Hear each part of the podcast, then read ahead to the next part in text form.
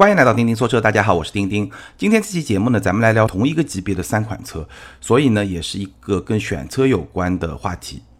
哪三款车呢？大家在标题里面已经看到了，本田的 CRV、大众途岳和领克零一。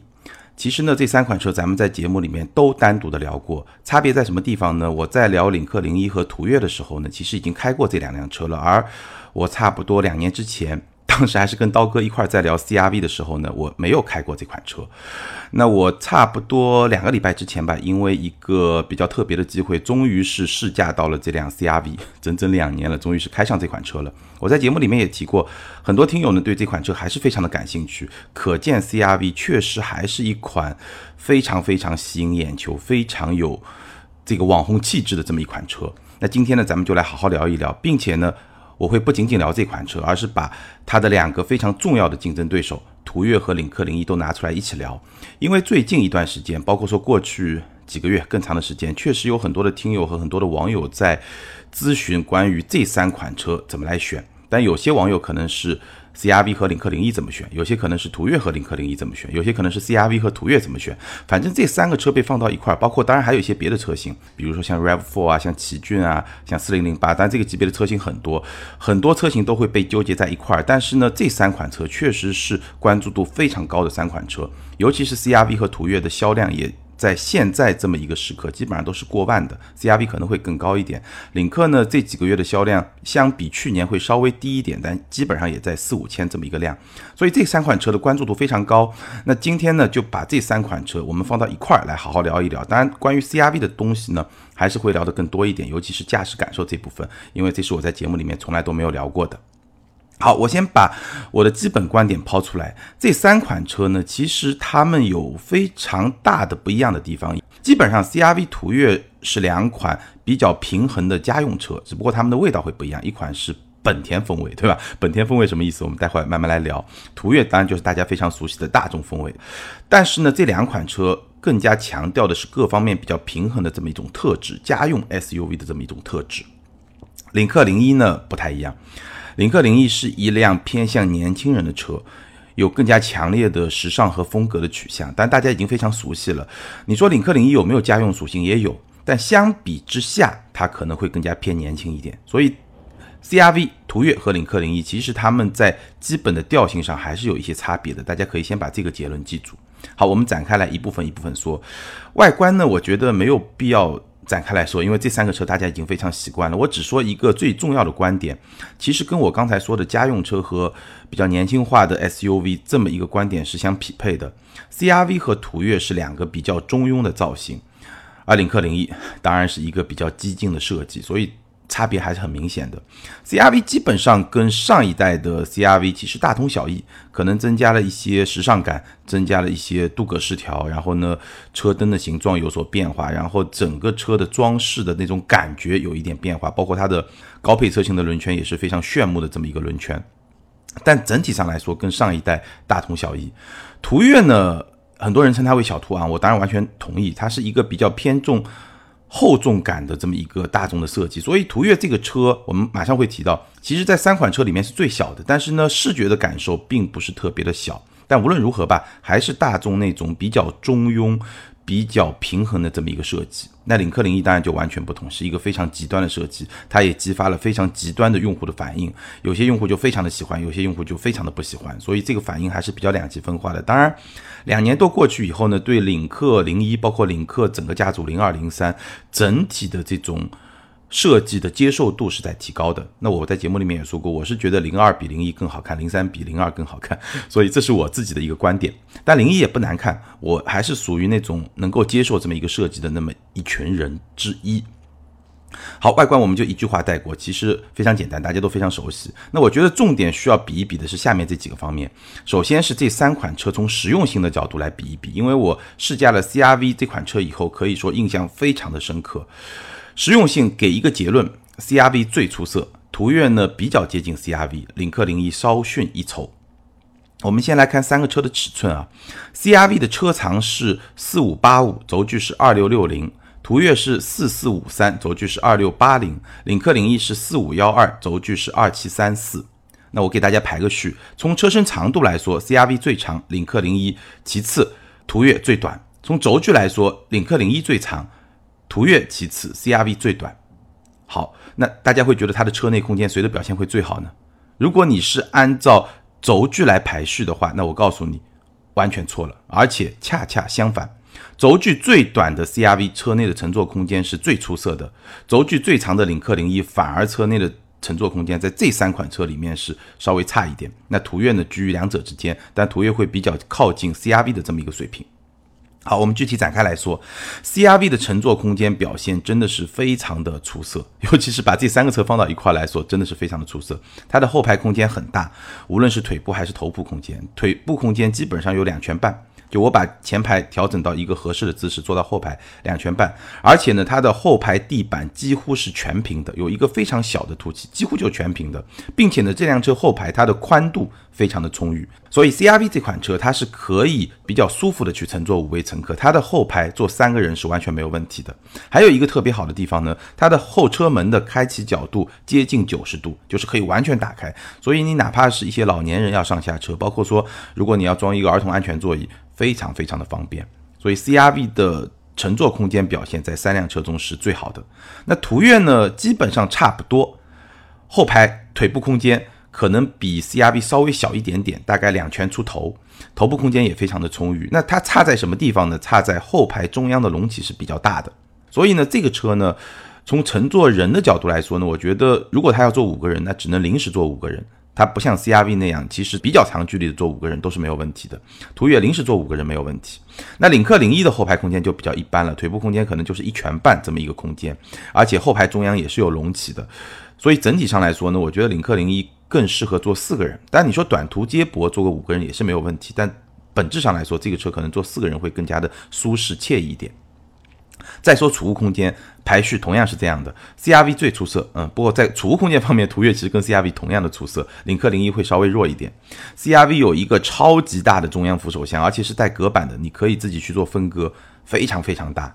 两个杯架，然后杯架前面有一个相当大的储物格，放手机啊什么完全没有问题。门板上的储物空间也非常的充分。途岳呢？挡把前有一个空间可以放手机，没问题。然后挡把的左侧两个杯架、手机槽、卡槽，这个也是非常的充裕。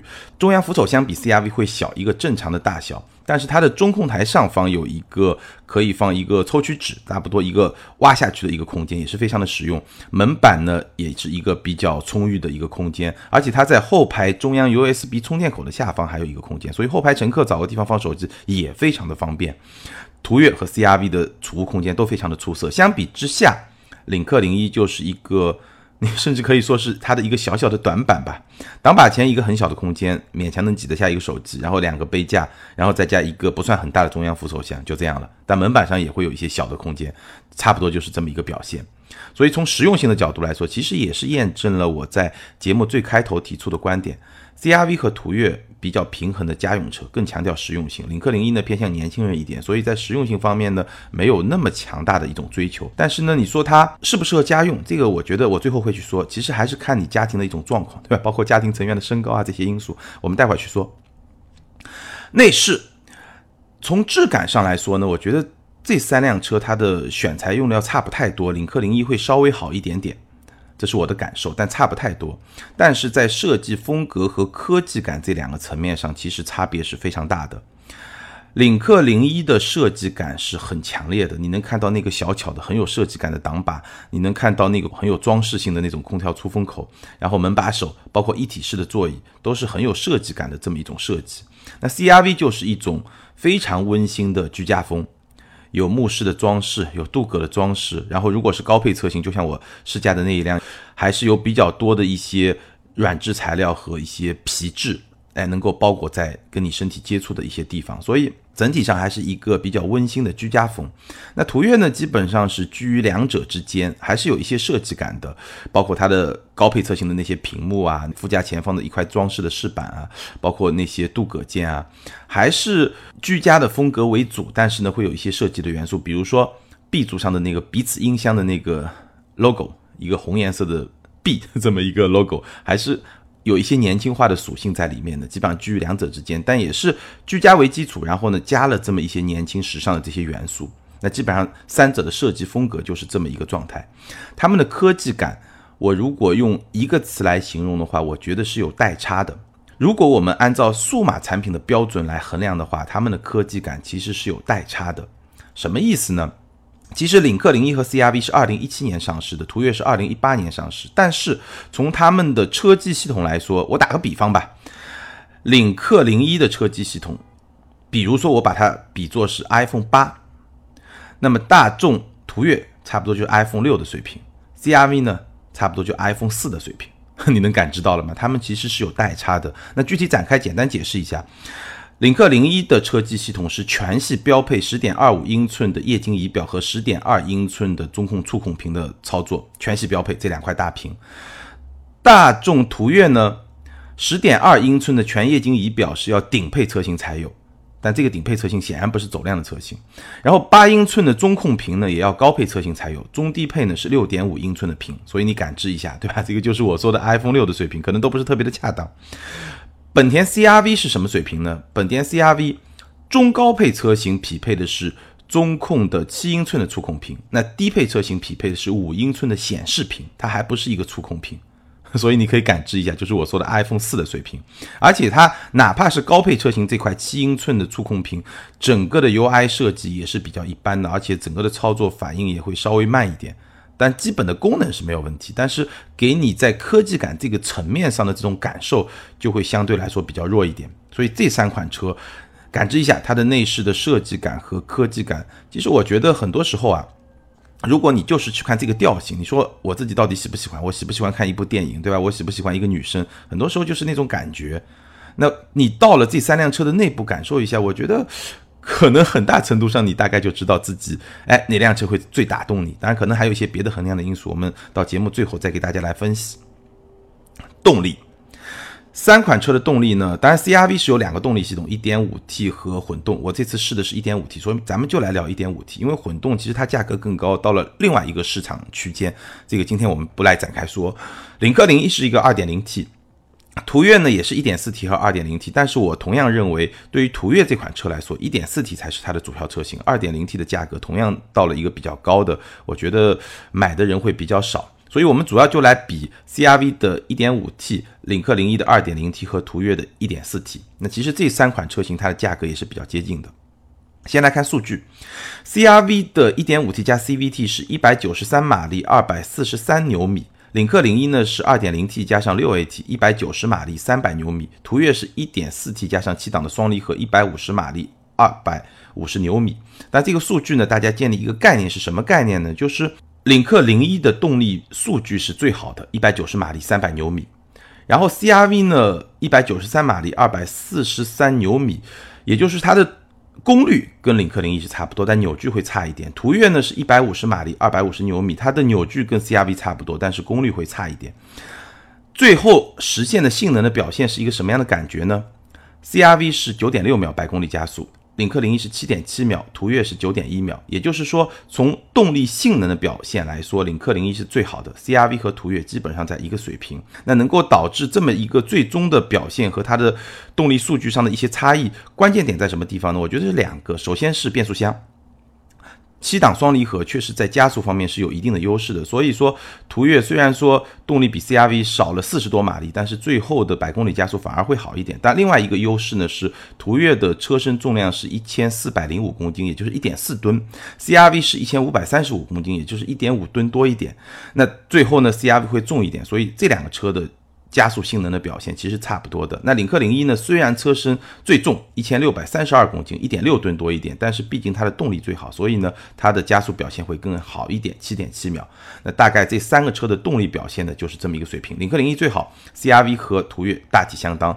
那这个加速的能力其实跟七档双离合、跟六档自动，对吧？六 AT 和 CVT 变速箱这三个。变速箱，我们上一期节目专门聊过，它们的这种输出的特性也是相关的。那这个数据正好是可以匹配得到的，大家可以建立这么一个概念。但是更重要的，我其实觉得还是驾驶的体验。毫无疑问，领克零一从实际驾驶体验来说，确实是三款车中动力最强劲的。而且零一这款车它的换挡也是比较平顺的。那如果说你要一个地板油紧急降档的过程中呢，它的降档反应呢，我觉得是中规中矩，不算特别的快，但是也不算特别的慢，就是一个比较正常的六 AT 变速箱的这么一个水平。途岳的动力响应是比较快的，而且呢，因为双离合变速箱嘛，它的降档响应也是比较快的，而且在大部分时候它的换挡平顺性也是不错的。但是，毕竟是一个一百五十马力的车，所以它的动力绝对储备，它的后劲会稍微显得单薄一点点。但是好在途岳这个车，我刚才说的它比较轻，所以整个动力表现至少在合法限速的范围内也是完全没有问题的。CRV 的动力表现就很有特点，首先它的这个平顺性非常好，它 CVT 平顺性非常好，而且它的动力响应也是比较快的，就它对油门的这个调教还是比较灵的，但是呢也不会像某一些日系车那么窜，不会，比较轻快的这么一种感觉，但是呢它对地板油的反应就会比较慢，如果你起步的时候一脚地板油，其实 CVT 还是会有点打滑，所以它反应会比较慢。那我们可以看到，其实说这个 1.5T 好像在我们今天的这个对比里面，并没有什么明显的优势。对吧？无论是绝对动力的储备，还是说加速的这种能力，好像并没有特别明显的优势。那这个 1.5T 的价值在什么地方呢？其实我觉得，抛开机油门啊，至少一年多之前有，现在好像上一个冬天也没有发现。那么这件事情我们不去说它，纯粹从 1.5T 它本身的动力表现来说，我觉得它的价值其实并不体现在跟大众系的产品、跟领克这种涡轮增压机的这种对比上。它的价值更多的体现在日系 SUV 内部，因为我们知道日系的 SUV 对吧？无论是上一代的 CRV，包括说马上要换代的 RAV4 和奇骏，它们的动力配置都是2.0加上一个2.4或者2.5的自吸。哎，你放到这么一个环境里面来看，那 CRV 的 1.5T 的这个动力就非常有意思了。它的 1.5T，我刚才说了193马力，这个性能大体相当于什么水平呢？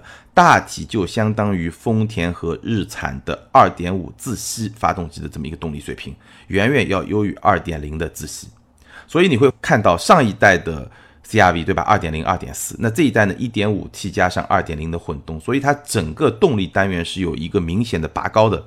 现在这款一点五 T 相当于是上一代的二点四自吸，那二点零混动单就更高，所以它整个在动力系统上其实是有一个拔高的。那相比于现款的 RAV4、现款的奇骏。有一个非常明显的优势。当然，新款的 RAV4 上来以后，我们可以看丰田配一个什么样的动力系统。丰田有2.5，对吧？有混动，完全可以跟本田做到相当。但至少现款还是有优势的，包括更奇骏。所以，我觉得这个 1.5T 动力最大的优势，其实是在跟日系的这些 SUV 相比的这个过程中，它是动力上是有一个优势的。那相比于像德系啊，包括像领克这种涡轮机来说呢，其实这个动力并没有什么特别明显的优势，至少说在性能这个层面没有明显的优势。但是在油耗这个层面，咱们再去比，其实途岳的这个双离合油耗真的也是相当相当的低。那说到 CRV 的动力表现呢，最后要吐槽一个小小的地方，就是它的那个档把，就是从 P 档、R 档、N 档、D 档这个档把这个换挡的手感呢，实在是不太好。非常的生涩，就像什么呢？我打个比方，就像你在造房子的时候，脚手架，对吧？脚手架这个钢管跟钢管连接，我感觉上就是像在这些钢管的森林里面去拨动这个挡把，硬生生的这么很有生涩感的这种咔嚓咔嚓咔嚓来换挡，不是那种很有润滑感的，对吧？有那种就很柔顺的那种感觉，就这个感觉跟 CVT 的感觉是截然相反的。要吐个小槽，这个挡把真的应该做得更好。好，接下来我们来说驾驶感受。CRV 的驾驶感受是非常非常明显的舒适的取向，它有相当不错的质感，过滤路面的一些小的接缝非常的顺滑，哪怕是一些比较大的颠簸也能够非常得体的去过滤，所以它整个底盘调教是一个非常明显的舒适的取向。唯一有一点不好就是本田一贯做的不好的地方，NVH 的表现仍然不好，它的发动机的噪音，包括说胎噪和风噪仍然是比较明显的，这一点。比上一代可能会好一点点，但是我觉得进步并不算特别的明显，而且它配备的主动降噪功能基本上也没啥用。然后呢，操控的表现呢非常的轻松，侧倾是非常的明显，所以这款车并不适合激烈驾驶，但是整体的感觉呢开起来会非常的轻松的这么一款车。还有一个有明显进步的地方呢，就是我最早在聊 CRV 的时候，其实很多试驾过的我的同事啊，身边的一些。朋友啊，都会去吐槽 CRV 的刹车有一个非常明显的两段式的感觉，就是前一段比较轻，但是没有力道，然后过了一个临界点以后，突然就会变得很重。突然这个响应会非常的强，就是刹车力会非常的大。那么这种两段式的刹车其实是被吐槽比较明显的。但是我现在开到的这个 CRV 这个现象已经不存在了，刹车一个非常正常的表现。那这个应该是它在软件啊各方面有所升级，所以这个两段式刹车已经不复存在了。这个曾经 CRV 身上最大的槽点没有了。所以整体上来说呢，CRV 是一辆开起来让你无欲无求的家用 SUV，很正常的这么一种这种开车的感受。对于一个代步工具来说，我觉得是一个非常好的表现。但是如果说你对驾驶有一些欲望，你希望有一些激烈的操控呢，这个车是不适合的。途岳呢，操控感受接近 CRV，也是一个偏舒适的家用的取向。不过我还是觉得这款车可能会比 CRV 稍微的硬朗一点点，就是说它还是，嗯，在操控这个层面上能够。兼顾那么一点点，但整体差不太多。那相比之下，领克零一的风格就完全不一样。领克零一是一个相对偏硬朗的一个底盘的调教，所以它整个驾驶感受还是比较动感的，包括转向的这种感受也不会那么的轻。其实领克它整个车系的调教基本的这个逻辑是这样的：领克零一调的最硬，领克零二稍微软一点，领克零三更软一点，就会一个比较偏舒适的这么一个取向。我觉得可能是领克在不断的适应中国消费者的这么一种需求。就他会不断的觉得，哎，好像中国消费者还是觉得，哎，软一点好，舒服一点好，大概是这么一个逻辑。但另外一个逻辑呢，因为领克零三它毕竟是一个轿车，重心比较低，所以呢悬架调的更软一点，其实对它的操控影响就不会很大。领克零一虽然说比较硬，但毕竟重心相对较高，所以虽然说领克零一它底盘调的是最硬的，领克零三是最软的，但从操控的感受来说，哪个操控的极限更高呢？其实真的不一定的，因为车身的重心是不一样的。好，但无论如何呢，就是说这个 CRV 途岳和领克零一之间，它们的这种差别反差其实是非常明显的。好，接下来我们来聊一聊配置。CRV 这款车型，我会推荐的是 1.5T 两驱风尚，它下面还有两款低配车型，但是我觉得到了这个 1.5T 两驱风尚呢，应该说才是一款能够拿得出手、比较体面的 CRV。当然，你说预算比较紧张，选更低的两个配置也没有问题。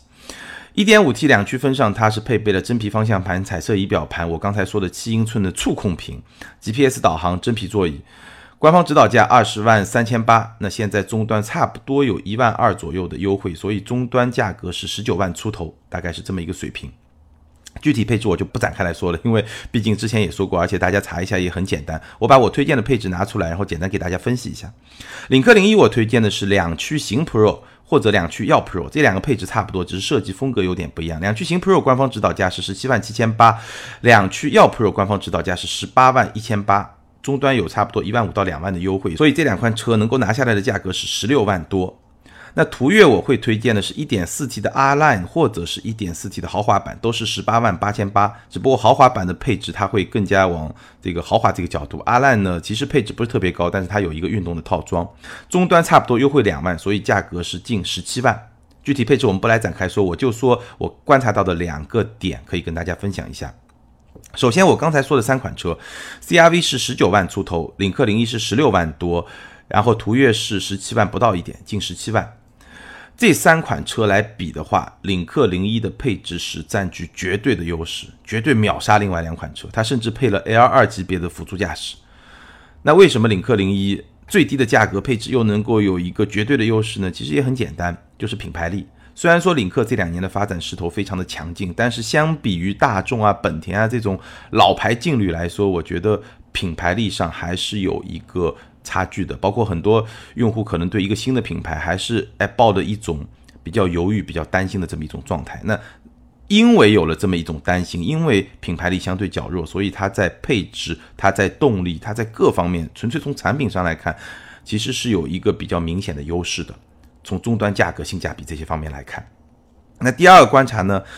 十七万的途岳和十九万的 CRV 其实配置大体相当，就我刚才推荐的这个两款车型，那为什么会差两万多的这么一个差价？大家会觉得有点奇怪。大众跟本田不是应该同一个级别吗？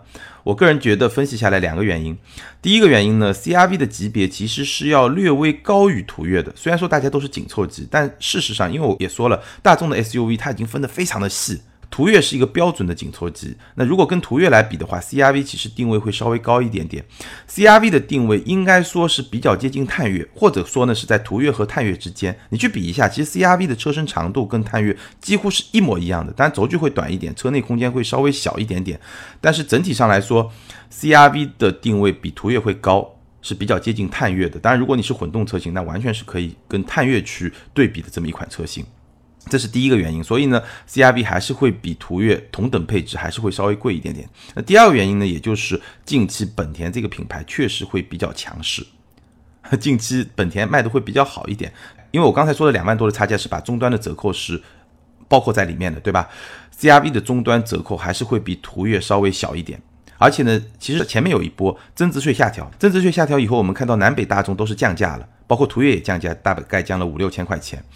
而本田并没有降价，并且它的终端折扣相对较少，所以你现在看到一个呃不到十七万的途岳和一个十九万出头的 CRV，它们的配置是大体相当的。当然看你怎么想，对吧？从一个角度来说，你说这个本田近期比较强势，卖的比较好，或者说 CRV 这个级别会比途岳稍微高那么一点点，没问题。但是从实用性的角度来说，其实这两个车差别不是很大。所以如果你是喜欢途岳的话，你可能会觉得现在途岳的性价比比较高。因为之前聊途岳的时候，我也说过，这个车如果说终端有十个点的优惠，那这个车还是可以考虑去入手的。那现在来看呢，首先有一个官降，对吧？大概下调了五六千，然后呢，现在两万块钱的优惠也超过了十个点，所以看你是不是喜欢这个车吧。好，最后我们来聊一聊选这三个车的几个重要的考量因素。这这三个车里面怎么选？可能有些听友只是纠结其中两款车，那我觉得这几个点你也可以参考一下。首先，你来想一想，你家里面有几个人来用这个车？就这个车，大部分的场景下它是装几个人？还有一个很重要，就是你的家庭成员的身高。如果你的家庭成员对吧，都是一米八以上的大个子，那我觉得领克零一可能这个空间会有点问题。但是如果是一个正常的这个男主人，可能一米七几，女生可能一米六几，那其实领克零一的空间也是没有问题的。至少坐四个人是完全没有问题的，但相比之下，途岳和 CRV 会更加的宽裕。如果你要装一个安全座椅，那 CRV 这个后排全部打开的这么一个车门，包括说后排地板全平的这么一种状态，可能会更加的合适一点，更加的出色一点。所以这是第一个要考虑，你有几个人来用这个车。家庭成员大概是一个什么样的身材？哎，第一个因素。那第二个因素呢？你需要考虑的是你是否愿意为新鲜事物承担一定的风险。我刚才比配置的时候已经说得非常清楚了。领克零一在同等价位的条件下，它的动力水平、它的配置都是明显领先于另外两款车的。但是呢，它是一个新的品牌，所以可能有些朋友会对新的品牌不是特别的放心。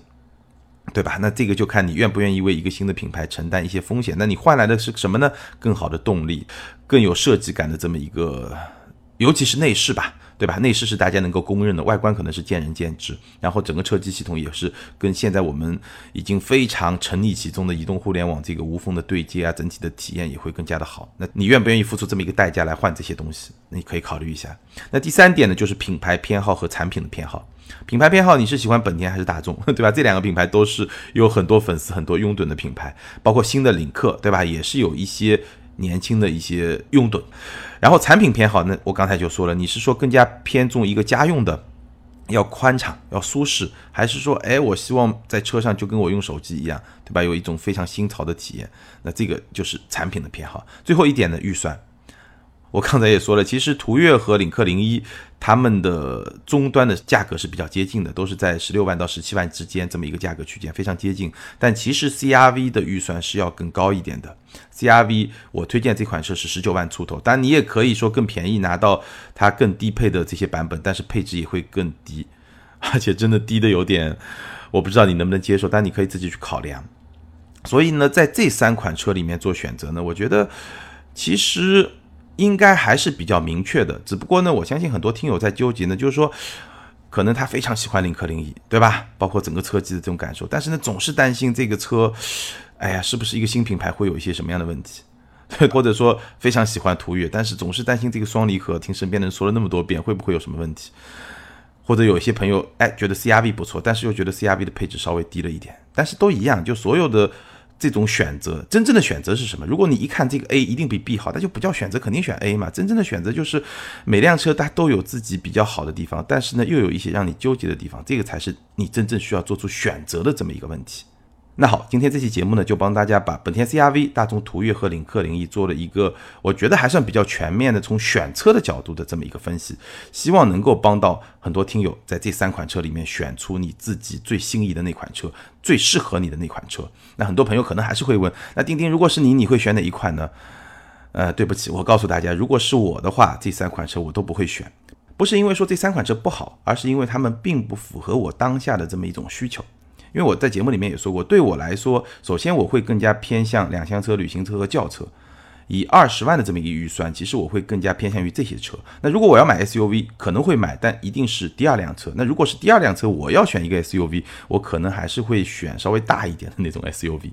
所以呢，这是我的偏好，但是你有你的需求，对吧？根据自己的需求来选就没有问题。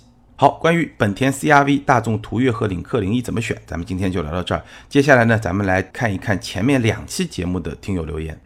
之前一期节目呢，咱们聊的是日系车的崛起，ID 为幺三七零九八六 RNOG 这位听友他说，我认为还有上次钉钉分析 BBA 时说的大小年问题。虽然现在的主流车一般是四年换一代，但也不是每次的变化都有相同的存在感。比如这次的帕萨特和迈腾就没有上一次换代那么的耀眼。但雅阁、凯美瑞、天籁这次的换代都特别多亮点，比如变化巨大的外观、混动、涡轮增压发动机、新的架构。反观日系三强，上一次的换代都是比较平庸的。每两代的变化巨大呢？我认为跟技术研发周期和投资周期有重大关系。大的技术进步四年做不到，就算做到，投资的收益也收不回。但日系和德系的换代周期又不同，所以横向一对比，有的就突出，有的就。平庸，上次日系都是自吸发动机，德系 T 加 DSG 技术优势明显，至少日系的油耗优势就不明显。到这一代呢，日系也上 T 发动机，再加混动，油耗优势又突出了。九代和十代的思域就是典型。这位听友说的非常好，把我上一次节目提出的周期的这个规律呢，哎，提供了。另一个角度的这么一个论据吧，我非常的认同。其实就像是咱们看一些 NBA 的比赛，篮球队 NBA 有工资帽，对吧？它的资源相对来说还是会比较有限，在一定的时间和空间的这么一个界限之内，所以呢，总归会是一会儿这家好，一会儿那家好，这个是一个非常自然的规律，周期率在整个自然界、整个人类社会非常的普遍。ID 是小芝老师这位听友他说。我和我爱人到现在买过的车里有四辆德国车，三辆日本车。我想说说维修史。最老那代福克斯持有三年，敲缸、后备箱锁、雨刷电机、收音机。速腾冠军版三年，换变速箱，天窗自己打开，漏防冻液。欧宝那代君威一年，座椅通风，胎压监测，天窗电机，中控面板翘起，玻璃水电机，换行车电脑，减震器渗油，换控制大旋钮。GLK 四年，玻璃水箱连接管掉了。换分动箱、升窗电机，轩逸七年有斧子敲缸，CT 四年没有，RDX 两年反光镜折叠吱呀响，4S 说呢是海运时海水把轴承腐蚀了。我准备把 GLK 换一辆四系或 RC，试了以后倾向于四系。虽然宝马底盘爱漏油，非通勤车日系竞争力还是不足。这位听友非常好，分享了他自己的经历，很多德系车、日系车。维修的这么一个过程，大家大概听一听，也就能够知道一个整体的状况。但是最后的结论，我觉得非常的真诚。不同类型的需求和车型，不同的车系，确实各自有一些不同的特点。本周一呢，我们还转采了一期特约节目，特约节目呢也是需要大家特别的支持。ID 是雨果下划线 AM，他说每次看到自媒体评 Inspire，就默默心疼我的斯波瑞三秒。买它的时候就知道它冷门，但是太冷了。我去年卖了凌志 CT 换的二手一七款一万公里出头的斯铂瑞混动顶配，下地不到二十万，这性价比还有谁？第一脚油踩下去，这种平顺、静谧、动力让我当下就决定是它了，真的没有一丝犹豫。可是我一直搞不懂为啥这么好的车卖不过雅阁，甚至停产了。钉钉能不能聊下为啥一七款斯铂瑞卖不好？两句话回答你：第一句话，酒香也怕巷子深；第二句话。一辆车卖的好不好，它是体系和环境共同作用的结果，并不是简单有产品力决定的。ID 是我任性 WRX 这位听友他说，像我这样没有品牌情怀的人选这两个车，那我肯定选 Inspire，用人民币投票，至少我不会投给我不需要的东西。想请问这车优惠多少合适入手呢？或者说还值得买吗？那上期节目咱们也。客观的聊了 Inspire 和雅阁的区别。至于说买哪一款，买不买，我觉得你就盯紧两件事情。第一个呢，上一期节目我把配置的差别都已经说得很清楚了，大家可以比一比配置哪个更适合你的需要。第二个就是终端的价格，你就盯紧价格，哪一个性价比更合适，买哪一款就对了。